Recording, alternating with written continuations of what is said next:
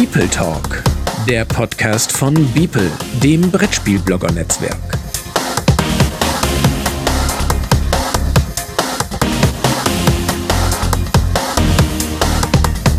Heute am Samstag, dem 26. Oktober 2019, live von den internationalen Spieletagen in Essen.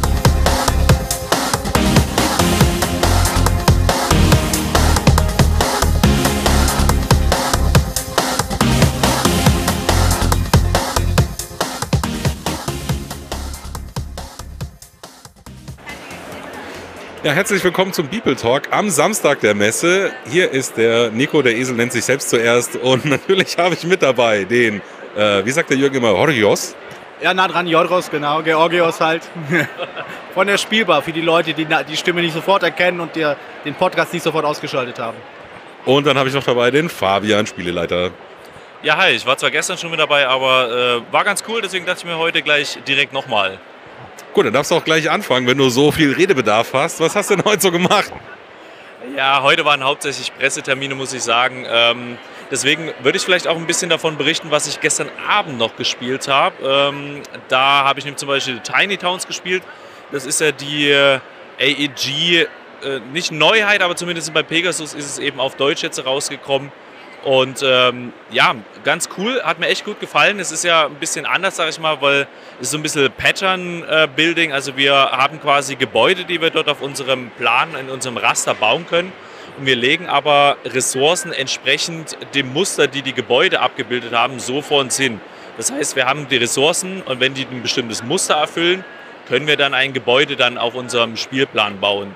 Und äh, hört sich recht einfach an, ist, äh, ist auch recht schnell runtergespielt, hat aber schon gewisse taktische Tiefe, dadurch, dass die Gebäude eben halt viele unterschiedliche Funktionen haben. Ähm, man baut zum Beispiel irgendwie Landhäuser, die müssen bewässert werden, muss man äh, einen Brunnen daneben bauen und so weiter und so fort.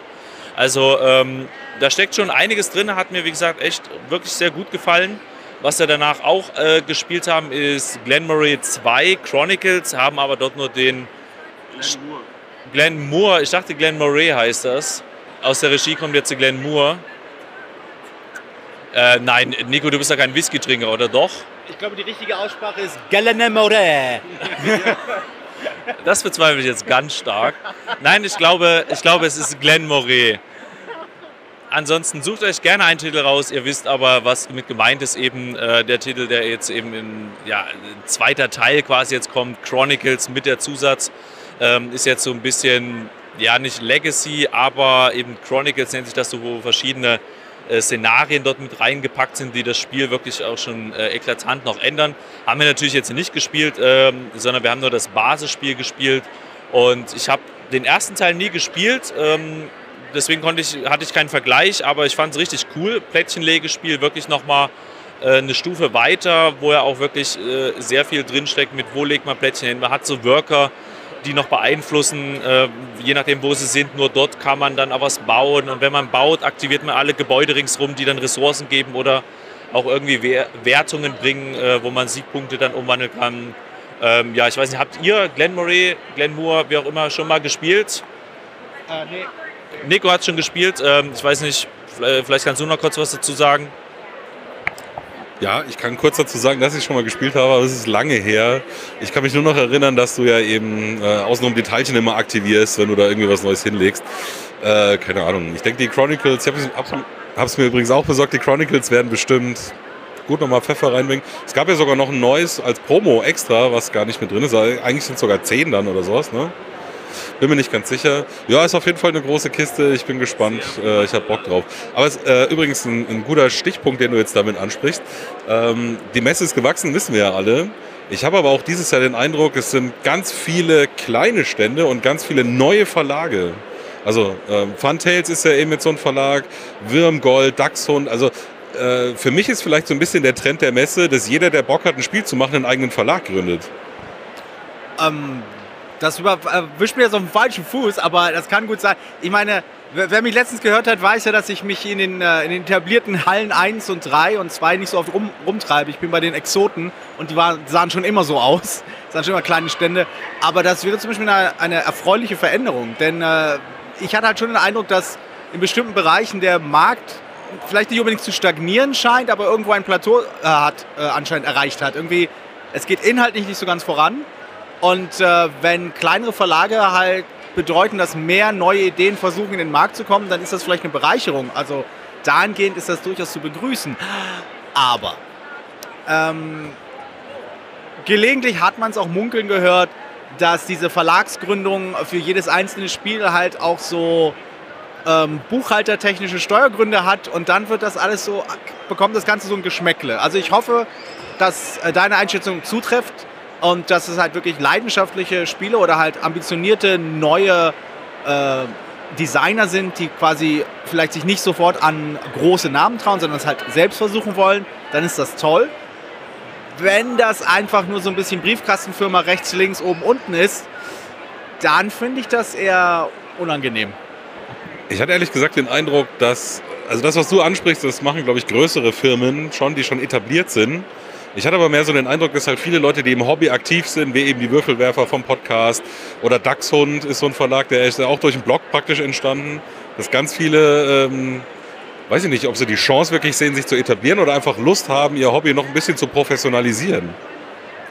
Ja, ich glaube, äh, es sind wirklich viele, die haben dann halt einfach auch Bock auf ein Spiel irgendwie mal selbst zu gestalten und das halt einfach irgendwie mal diesen ganzen Prozess auch äh, zu machen, ein Spiel halt auch, rauszubringen und äh, Daxun Games hast du ja zum Beispiel gesagt, äh, Skellig Games fällt mir zum Beispiel da noch ein, ähm, dann Ta Würmgold, genau, äh, Taverna Ludica Games, bei denen war ich übrigens vor uns auch gerade gewesen. Das sind alles wirklich Verlage, wo man, die kannte man letztes Jahr noch gar nicht. Und ja, ich denke mal, das ist viel mit äh, die Leute wollen halt wirklich irgendwie was machen mit äh, Spielen, hat man so das Gefühl.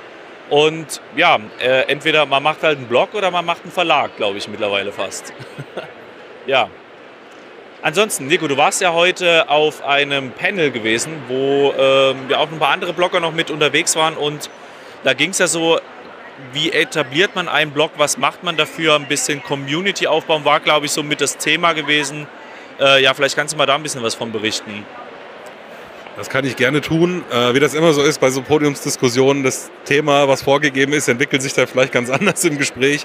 Also es war jetzt nicht so ein Ratgeber, wie kann ich einen Blog starten, sondern äh, der Frank, der Moderator, hat es dann mehr so in die Richtung gelenkt, ähm, wie erzeugt man Reichweite, braucht man Reichweite, ähm, kann man davon leben, vielleicht auch als Influencer, wie er es genannt hat. Ich sehe mich ja selber nicht als Influencer, aber das ist wieder ein anderes Thema. Ähm, ja, war eigentlich ganz interessant. Also mit dabei waren dann vielleicht ganz kurz der Brettspiel-Blog Ben, die Julia Zerlik von Spiel doch mal, äh, der Daniel Wöllner von der SZ, der Boardgame Digger, der Christoph Dick heißt er, glaube ich, ne, von Better Board Games und halt ich. Und ähm, kann man dann auch, denke ich, so in ein, zwei Wochen auf YouTube nachgucken, auf der Seite vom Verlag.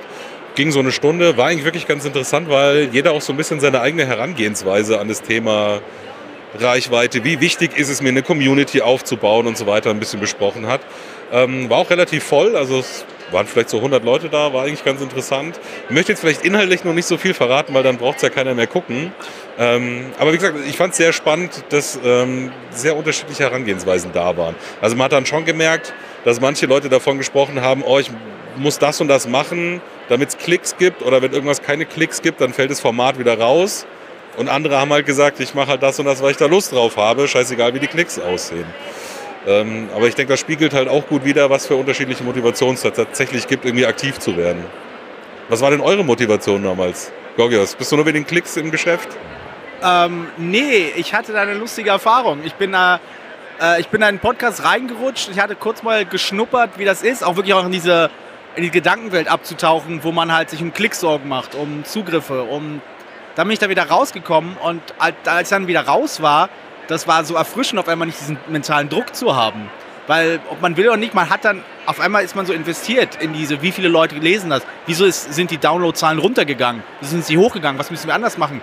Und das, ich habe dann mit einer gewissen Distanz einfach für mich erkannt, dass ich das für ein bisschen wahnwitzig halte, dass ich das auch für nicht äh, langfristig nicht gesund halte, sich so abhängig zu machen. Und man muss sich dann, glaube ich, wirklich vor Augen führen, wenn man sowas machen will, dass das eine reelle Gefahr ist, die da auf einmal übereinkommt, wo man sich halt drauf für wappnen muss. Also man, man macht es ja nicht vorsätzlich. Man will ja nicht vorsätzlich seine, seine, seine Stimmung, seine gute Laune, sein Selbstwertgefühl daran messen, wie viele Leute einem zuhören.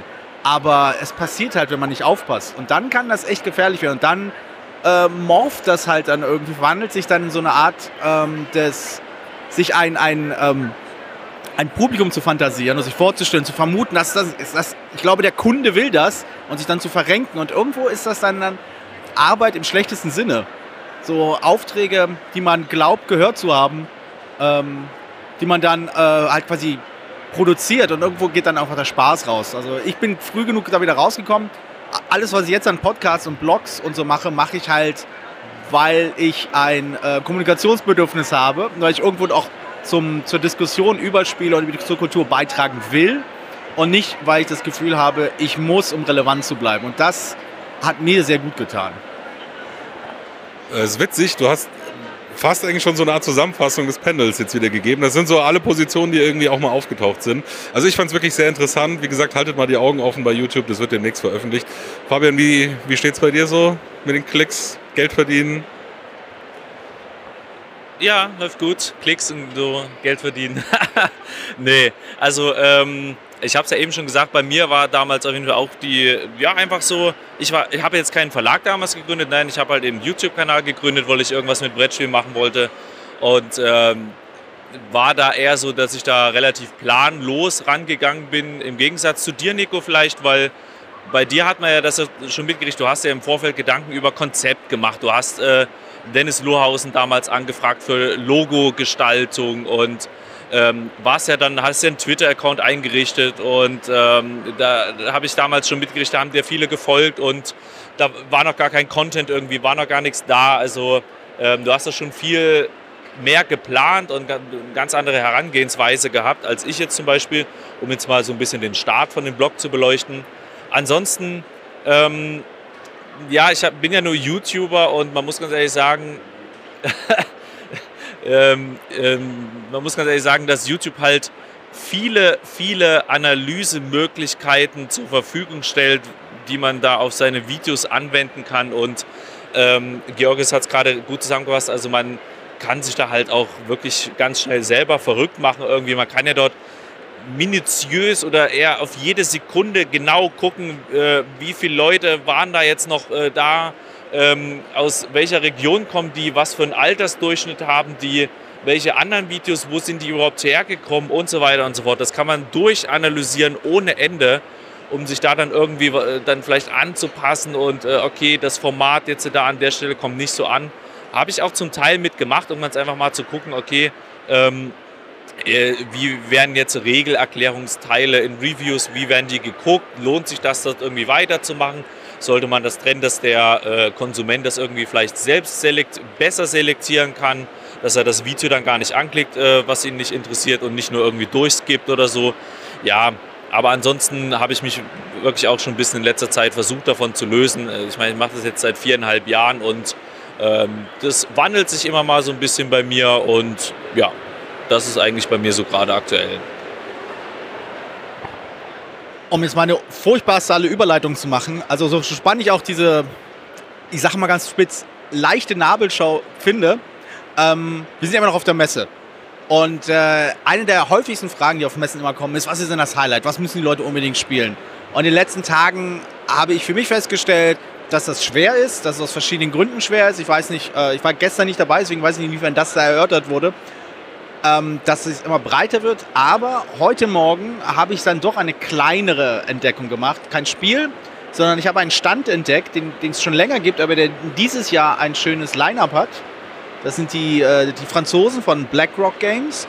Der Vertrieb, der kürzlich erst, äh, glaube ich, gekauft wurde. Also als es losging, kam die Pressemeldung rum, dass da jemand fusioniert hat. Ähm, das sind super hübsche Spiele, das sind super solide Spiele. Ähm, die zwei, die mir in Erinnerung bleiben, damit die Leute vielleicht auch irgendwie konkret was anwenden können. Sag mal, Danny und Moment, meine Französischlehrerin muss jetzt mal eben Herzinfarkt bekommen. La Cour des Miracles, der, ähm, äh, der, der, der Hof der Wunder. Äh, super schön anzusehende Spiele, schön verzahnt, dass man wirklich was, was zu knabbern hat, aber nicht so verzahnt, dass man stundenlang dran knabbert, äh, dass man halt, dass man sich da durchbeißen muss. Und Danny ist halt ein einfaches Social Deduction Game mit sehr, sehr schöner Strichzeichnung in einem etwas düsteren Thema. Zwar spielt man die verschiedenen Stimmen, die Dani, ein junges Mädchen, hört. Und einer der Spieler ist halt Dani und versucht quasi die Kontrolle zu gewinnen. Und das funktioniert mit einer Mischung aus Worterratungsspiel mit surrealen Karten, die, die man nutzt, um irgendwelche Begriffe zu vermitteln. Ich, ich tue dem gerade ganz schlimm Unrecht und es ist im Gespräch, es auf Deutsch rauszubringen. Aber das sind so zwei Sachen, wo ich gedacht habe, nein, die Spiel kann immer noch ab und zu überraschen. Und zwar nicht nur bei den Leuten, die zum ersten Mal da sind, sondern gelegentlich auch bei Leuten, die schon ein paar Mal hier waren. Und ähm, ich glaube, mein Fazit im Großen und Ganzen, was dieses Spiel angeht, ist, da, da steckt immer noch viel drin. Das ist noch nicht ganz so abgehärtet und abgebrüht und äh, alles kalter Kaffee, was halt immer im Vorfeld gesagt wird. Jahr für Jahr heißt es immer, aber dieses Jahr ist die Auswahl ja ganz schlecht. Ich glaube, ich, ich komme auch schon wieder aus dieser Messe raus und denke so, nee, sie ist nicht ganz schlecht. Man muss halt, man kennt halt vieles schon im Vorfeld und man muss halt wirklich suchen, um die Sachen zu finden, wo man denkt, weiß, das ist gut. Das, das hätte ich nur hier finden können, weil ich selbst danach gesucht habe. Und dafür ist die Spiel halt immer noch der beste Ort. Ich finde die Diskussion auch ehrlich gesagt immer ein bisschen bescheuert, weil, also ganz ehrlich, wie lange gibt es Literatur, wie lange gibt es Musik? Da hätte man schon längst mal irgendwie sagen müssen, wir machen den Laden hier dicht. Es ist alles mal geschrieben oder gesungen worden, was es gibt. Ja. Da macht das ja auch keiner. Also natürlich sind es alles Iterationen von bekannten Mustern, aber es geht ja darum, die irgendwie neu zu verwenden, anders zu kombinieren. Das ist aber bei Kultur eigentlich immer so, finde ich. Ähm, weil du jetzt gerade ein Sprachspiel angesprochen hast. Ich habe es ehrlich gesagt noch nicht gespielt, aber ich war vorhin bei Huch und da kommt First Contact raus. Das fand ich klang auch sehr interessant. Ist so ein bisschen also ich habe mich erinnert geführt an The Arrival, so ein Film, der vor ein paar Jahren im Kino war. Ähm, die Story ist praktisch auch, die Aliens kommen an. Moment, äh, Sci-Fi-Nerd hier. The Arrival ist so ein Charlie Sheen-Film aus den 90ern oder so. Arrival war der, der vor kurzem ins Kino kam. Das ist der mit den richtig abgefahrenen Aliens. Genau, also dann halt nur Arrival. Äh, fand ich aber sehr interessant. Da geht es nämlich darum, da sind auf einmal Aliens da man weiß gar nicht genau, was wollen die und man muss irgendwie versuchen, die zu verstehen. Also so eine Art Kommunikation zu entwickeln. Und das versucht dieses Spiel, glaube ich, auch zu machen. Ähm, man spielt nämlich so halb kooperativ, halb gegeneinander. Das habe ich noch nicht so ganz rausverstanden. Auf jeden Fall ist eine Gruppe die Aliens und dann gibt es aber noch Ägypter, die spielen aber nicht als Gruppe, sondern alle einzeln. Und dann geht es darum, sich über Symbole, Assoziationen und so weiter irgendwie drüber klarzukommen, was will man sich jetzt gegenseitig vermitteln. Klang erstmal als Konzept sauspannend. Wie sich dann spielen lässt, kann ich noch nicht sagen. Ah, da, da, kann ich dir ein bisschen aushelfen. Das erschien letztes Jahr bei Cosmodrome Games. Das ist ein russischer Verlag aus Moskau. Die haben anscheinend Lizenz. Die haben dieses Jahr unfassbar wilde Spiele. Aber bleiben wir mal First Contact. Das ist super lustig. Um es ein bisschen zu präzisieren mit den, mit den äh, Regeln. Es sind zwei Teams in der Tat. Äh, man spielt nicht wirklich. Jeder hat halt seinen Teampartner. Der Alien hat, äh, der Alien hat einen Spieler und der Ägypter ist halt ein Spieler. Und man versucht. Ähm, die Aliens, äh, ähm, die Aliens versuchen quasi das Symbol zu erklären, anhand dieser Matrix, die nur sie kennen, äh, was ein bestimmtes Wort bedeutet. Die Ägypter zeigen denen bis zu drei, vier Gegenstände, zum Beispiel ein Haus, äh, Holz und vielleicht, ähm, was weiß ich, ein Boot oder was es auch mal für Karten gibt. Und dann müssen die Aliens schauen, okay, was könnten sie damit meinen? Vielleicht hart oder vielleicht ähm, Besitz oder sowas und dann zeichnet man das entsprechende Symbol auf. Und aus diesen Assoziationen müssen die Leute dann was herausbekommen. Das Spiel, Spiel funktioniert sehr, sehr gut, super glatt, ähm, hat viele Probleme, die solche Wortspiele wie etwa Codenames oder so haben, wo Leute zu lange grübeln müssen, werden ein bisschen aufgebrochen, eben da jeder so seine, seine, seine kleine Aufgabe hat, die er zu erfüllen muss, erfüllen muss und die durch die ähm, Vorgaben der Bilder oder auch der Begriffe, die in dieser Matrix stehen, eingeengt werden. Also wer zum Beispiel sich an Codenames oder vergleichbare Wortspiele oder Decrypto nicht getraut hat, weil die super kompliziert klangen, der sollte First Contact wirklich mal ausprobieren, denn das, äh, man braucht vier Spieler, ja, aber das funktioniert mit vier Spielern schon ziemlich gut und es ist sehr lustig. Klingt wie gesagt sehr spannend, ich habe da echt Bock drauf. Ist glaube ich eins der ersten Spiele, das ich zu Hause auspöppeln werde. Ja, und wer jetzt vielleicht am Donnerstag und oder Freitag nur auf der Messe war und sich wundert, hey, ich war dabei hoch und habe das gar nicht gesehen, ähm, die haben auf Facebook heute rausgehauen, also heute sprich Samstag. Das kam erst heute, richtig. Ähm, ja, ansonsten, ich war noch beim Queen Games Termin, wo ihr ja, beziehungsweise Nico war nicht, weil er natürlich genauer zu dem Zeitpunkt auf dem Panel war. Ähm, da gab es noch ein paar interessante Neuheiten und zwar ähm, eher so Ankündigungen für das nächste Jahr. Also es wird bei äh, oder von Stefan Feld noch eine weitere Erweiterungen zu Merlin geben. Zu Merlin genau wird es etwas Neues geben, was äh, weiter die Interaktion noch erhöhen soll, also mit so fiesen Attacken, die man da wohl an, äh, bei den Gegnern dann ausführen kann. Ähm, ansonsten hat man ja auf äh, dem Queen Games Pressetag, da gibt es ja jetzt äh, anlässlich des Jubiläums 30 Jahre Queen Games, gibt es so eine Art Metagame, wo alle Spiele, die bei Queen Games mal so rausgekommen sind, in so eine Art Metagame eben verarbeitet wurden. Und da gab es schon einen kleinen Sneak Peek auf eine 2020er Neuheit äh, von Stefan Dora. Ähm, den Namen habe ich jetzt vergessen, irgendwas mit Pirates. Auf jeden Fall ist das eine Neuauflage von Seeräuber was ja, ja auch schon ein älterer Queen Games Titel ist, aber äh, ja trotzdem recht gut wohl war, habe ich leider nie gespielt, aber das kommt eben nächstes Jahr auch noch mit raus. Ansonsten gab es auch noch einige weitere Titel, wo der Ulrich jetzt leider noch nicht so viel zu sagen konnte, aber auf jeden Fall 2020 kommt einiges noch bei Queen Games mit raus. Ja, ansonsten äh, Kopenhagen Roll and gut, ähm, gab es schon seit der BerlinCon zumindest mitzusehen. Und ähm, ja, Runestones wurde ja jetzt auch im Rahmen von dem Pressetag in Bonn auch schon mit ausführlich mit berichtet. Ja, ähm, ansonsten weiß ich gar nicht, habe ich gar nicht so viel weiter zu berichten. Ich weiß nicht, habt ihr noch irgendwie konkret was? Ja, der Nico hat noch was. Und zwar, da hat der Georgios mich vorhin ein bisschen abgeschnitten. Ich wollte nämlich noch eine Frage, äh, alles gut, alles gut. Ich wollte nämlich doch noch eine Frage zu den Panels stellen. Und zwar, ähm, Braucht ihr denn so ein Rahmenprogramm überhaupt? Ist es was, was die Messe bereichert, wenn man sowieso eigentlich hier ständig in mittlerweile sechs oder sieben Hallen unterwegs sind? Braucht so ein Rahmenprogramm, wo man sagt, oh komm, ich setze mich mal eine Stunde oder zwei irgendwo hin und höre mir Vorträge an? Ich fand es jetzt eigentlich ganz spannend. Ich habe ehrlich gesagt, ich wäre früher nie auf die Idee gekommen, mir sowas mal anzugucken. Jetzt war ich halt selber beteiligt, aber es hat mir durchaus auch Lust gemacht, mich nächstes Jahr mal selber in so eine Veranstaltung reinzusetzen und einfach zuzuhören. Also ja, aus äußerst banalen und stupiden Gründen. Und zwar, man kann eine Stunde lang sitzen. Ähm, aber, äh, aber zusätzlich dazu, es ist, ich fand die Themen auch alle sehr interessant. Ähm, das ist alles die Möglichkeit, auch quasi mehr von einem, äh, für die Leute, die eben nicht nur zum Einkaufen hier sind, sondern auch die mehr mitbe mitne mitbekommen wollen, mitnehmen wollen, Kontakt knüpfen wollen oder auch lernen wollen, äh, ist das, glaube ich, wirklich interessant. Es ist eine Möglichkeit, wo man auch internationale Perspektiven in einen Raum bekommt, die sich dann austauschen können. Zum Beispiel gab es da, ähm, der, es gab das Panel zum Spielen im Iran, das fand, glaube ich, heute auch statt. Äh, und das ist zum Beispiel eine, ähm, eine Möglichkeit, die man auf anderen Cons, glaube ich, nur sehr schwer umsetzen kann. Hier hat man halt wirklich aus, aus der ganzen Welt Leute, die Spiele machen, die den Spielemarkt eben in anderen äh, Ländern kennen, die andere auch Hintergründe haben. Und die hier zusammenzubekommen und mit, sich mit denen auszutauschen, nicht nur im persönlichen Interview, wie wir so quasi das Privileg manchmal haben, sondern halt auch in so einem Panel zu hören, ja, bei uns zum Beispiel im Iran oder in Brasilien oder was weiß ich, äh, in, in Mittel, ähm, äh, in Afrika irgendwo. Es gab, ich glaube, ich weiß gar nicht, ob, in, ob die nigerianischen Spieler es jetzt noch hier sind oder nicht. Das, das, da gab es irgendwie Unklarheiten, ob, ob da eigentlich auch Visaschwierigkeiten losgetreten wurden. Ich weiß ja nicht, ob es noch, noch geklappt hat, aber prinzipiell ist diese Chance halt da. Und ich finde es spannend, ich finde es toll und man kann sitzen. Ja, also ich finde auch, das hebt wirklich die Messe nochmal so auf das nächste Level und ähm, fördert vielleicht auch so ein bisschen diesen Kulturgut-Aspekt, den wir ja alle immer so ein bisschen mit äh, gerne mit benennen, dass eben Brettspiel als Kulturgut mit irgendwie anerkannt wird, vielleicht mit ein bisschen annähernd auf eine Stufe dann irgendwann vielleicht mal gestellt wird mit eben anderen äh, Sachen wie äh, Musik und Kunst und so weiter und so fort. Und da ist das halt wirklich ein guter Schritt in die richtige Richtung. Ich sag mal, das war ja letztes Jahr, war das ja der erste nicht Versuch, also Versuch, ja, und der war ja auch recht positiv.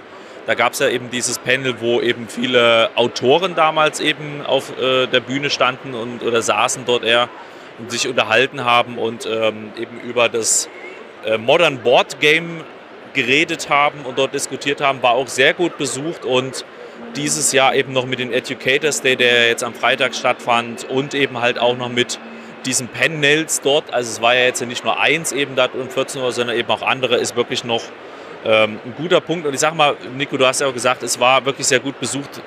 Und ich denke mal, das wird deswegen auch recht gut angenommen werden, weil es, es, sind eben doch nicht nur Leute, die jetzt hier die Spiele abgrasen und da von einem Stand zum anderen rennen, sondern einfach sich da auch gerne mal ein bisschen mehr informieren wollen. Ich habe sogar noch eine Sache, vielleicht äh, auch für euch zwei als Väter mal. Ich fand es ehrlich gesagt, also habe ich natürlich die letzten Jahre schon immer gesehen, aber ich habe dieses Jahr sehr viel wirklich kleine Kinder gesehen, die noch so in Tragebeuteln gewesen sind. Und die hatten nicht mal irgendwie einen Ohrschutz drauf oder so. Mir brummen abends schon echt die Ohren. Also es ist natürlich ein Familienerlebnis, das ist gar keine Frage, aber es ist auch einfach eine sauvolle Messe. Ich fand es teilweise echt ein bisschen unverantwortlich, auch wie manche Leute hier mit ihren Kindern da gewesen sind. Vielleicht haben die selber nicht einschätzen können, wie ist das hier, sind zum ersten Mal da. Aber mit so ganz kleinen Kindern muss man hier vielleicht wirklich nicht hin. Also ich würde sagen, so ab vier, fünf ist das in Ordnung. Also ich fand das, wie gesagt, ich fand es teilweise echt ein bisschen gruselig hier, so als, als selber als Vater zu sehen, mit, mit was für kleinen Kindern hier rumgelaufen worden ist. Ja, also äh, kann ich voll und ganz bestätigen. Das ging mir genauso, was man da wirklich hier an viele kleinen Babys teilweise auch sieht, die dann eben die Mütter dann auf dem Arm halten, die Väter. Ähm, ich habe gestern irgendwie, da gibt es ja diesen Glasstand in, glaube in Halle 5 oder so, wo da riesen Remi Demi ist, da, da äh, die ganze Zeit Musikbeschallung und irgendwie ein Vater versucht dort irgendwie sein Kind da daneben irgendwie, was da auf dem Tisch liegt, zu bespaßen. Und die sehen ja dann auch, also die Kinder sehen ja die ganze Zeit nur Körper oder Beine oder so. Du musst dir mal aus der Sicht des Kindes vorstellen, was das für eine bedrohliche Situation vielleicht auch sein muss. Ne? Ja, eben. Deswegen, wenn ich da irgendwie durch die Massen laufe und da irgendwie Kinder sehe, versuche ich immer wirklich äh, sehr vorsichtig zu sein, groß aufzupassen, dort drum rumzulaufen. Ähm, aber das macht nicht jeder. Und deswegen, wenn die dann irgendwelche Sachen ins Gesicht kriegen oder äh, finde ich auch nicht gut. Also, aber ich sag mal, weiß jetzt nicht, was die Messe dafür kann. Da müssen, da sind, glaube ich, eher so die Eltern wirklich in die Pflicht genommen, die vielleicht das ein bisschen besser beurteilen müssen, äh, ob man sich so, ein, ob man so eine Messe wirklich sein Kind da antut. Ja, also es ist ja wirklich, sowohl Babys ist es natürlich eine Belastung, aber halt eigentlich geht es auch bis äh, fünf, sechs, sieben äh, solche Kinder in dem Alter ist schwierig. Ähm, die Messe ist einfach, du hast es gesagt, laut, voll, es ist Stress, heiß. Äh, das ist für die Kinder natürlich dann auch noch mal extremer aus so einer kleineren Perspektive dann das Ganze noch. Also nee, finde ich nicht gut. Ist irgendwie ein, kein guter Trend. Ähm, ich muss mal wieder Kontra geben, aber nur ein bisschen. Also generell stimme ich euch natürlich, natürlich zu. Also kleine Kinder bei dem ganzen Gewusel, bei der Lautstärke, bei diesem Gedränge, absolut, würde ich absolut davon abraten. Es ist enttäuschend, wenn Eltern quasi diese Fehleinschätzung machen, von wegen, das, das kriegen wir schon hin, das ist schon nicht so schlimm. Äh, es ist so schlimm. Es ist wirklich nicht zuzumuten den, äh, den kleineren Kindern, finde find ich, als jemand, der vor kurzem auch noch ein kleines Kind war. Aber, ähm, aber ähm, um den nächsten Schritt zu sagen, ja, ich kann auch, ich kann auch verstehen, dass so sechs, siebenjährige so ähm, Grundschüler das ist grenzwertig, weil es halt wirklich viel los ist und zumal ich mir nicht vorstellen kann, sollte ich nächstes Jahr vielleicht mal mit meinem Sohn hier sein, dass ich mehr als zwei oder drei Stände mir angucke, bevor, bevor wir beide durch sind. Weil das ist halt so eine Reiz, Reizüberflutung. Ich meine, meistens als erwachsener Mann schon reizüberflutet hier, selbst wenn du abgehärtet bist. Das äh, finde ich schwierig, aber da kann die, da kann die Messe in der Tat nicht, nicht, nicht viel für. Allerdings fällt mir auch auf, dass ähm, vor ein paar Jahren war die Galeria, ähm, der Zwischengang, irgendwo mehr oder weniger der Kinderbereich und das wurde mittlerweile aufgegeben. So ein, also ich sehe da stark Essensbereich und unglaublich viel Fußlo äh, äh, Fußläufigkeit. Also wenn die, wenn die Messe tatsächlich da in die Richtung was machen will, die, die Familien mit Kindern irgendwo wieder einfangen will und ihnen was bieten will, dann wäre vielleicht die Überlegung wert, einen Bereich zu machen, der vielleicht doch nur für die Kinder ist. Wo man Kinder vielleicht eher reinlassen kann. Aber ich muss das nicht entwerfen, ich muss nicht die Sachen bedenken, deswegen kann ich das einfach in den Raum werfen, denn meine Meinung zählt nicht. Äh, da muss ich jetzt mal ein bisschen widersprechen, weil ich habe eher schon, na um Gottes Willen, ja, ich widerspreche mal, äh, weil ich habe schon den Eindruck, dass die Galeria wirklich schon mit für Kinderbereich mitgedacht ist. Weil dort zum Beispiel hat Zoch einen eigenen äh, Bereich, wo nur Kinderspiele angeboten werden der sehr großzügig auch äh, von Räumlichkeiten bemessen ist und sogar äh, ist mir wirklich aufgefallen, der ist so abgezäunt. Der ist richtig abgezäunt, dass eben halt die, die dann eben die Fastlane benutzen wollen, gerne mal durch die Stände laufen, halt einfach nicht da durch können und dann irgendwie über die Kinder vielleicht noch stolpern. Nee, das haben die wirklich abgetrennt. Ähm, dann hat man dort dieses äh, Trampolin-Ding, wo, wo die Kinder dann halt hüpfen können. Dieses, äh, äh hier mit diesen äh, Stäben da irgendwelche Gebilde bauen, äh, die Konfetti-Show und so weiter und so fort. Also äh, da denke ich, ist schon einiges in der Galerie los. Ja, die, das ist auch absolut richtig, da stimme ich auch voll und ganz zu. Das ist alles da. Meine Erfahrung als jemand, der ohne Kinder unterwegs ist, war halt vor allem, dass es da unglaublich voll ist, dass es ein Durchgangsbereich ist und das schränkt halt die, Das, also der Geruch, Geruchs, äh, es riecht auch streng, entweder nach Besuchern oder halt nach Fett.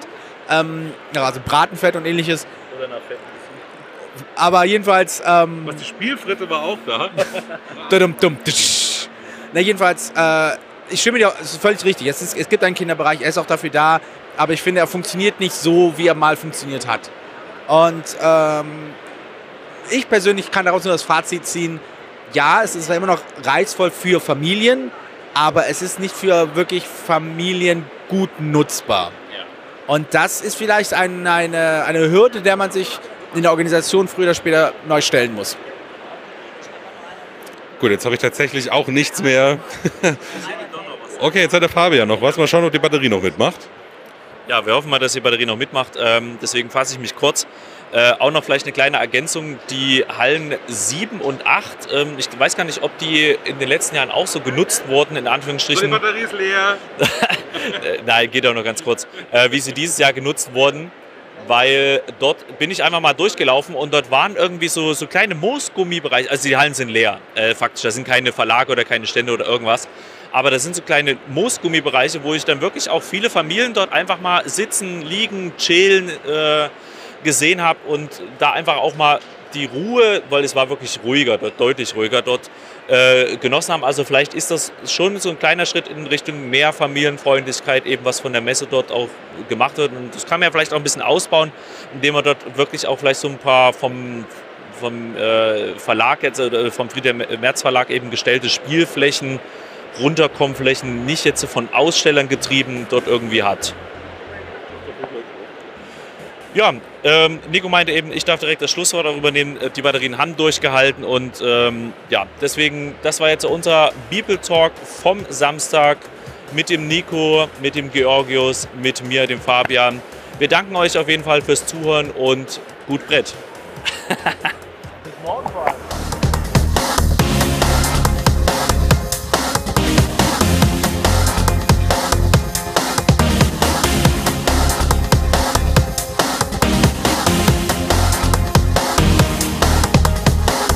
Das war Beeple Talk, der Podcast von Beeple, dem Brettspiel-Blogger-Netzwerk, live von den internationalen Spieletagen 2019 in Essen. Weitere Informationen unter www.beeple.de.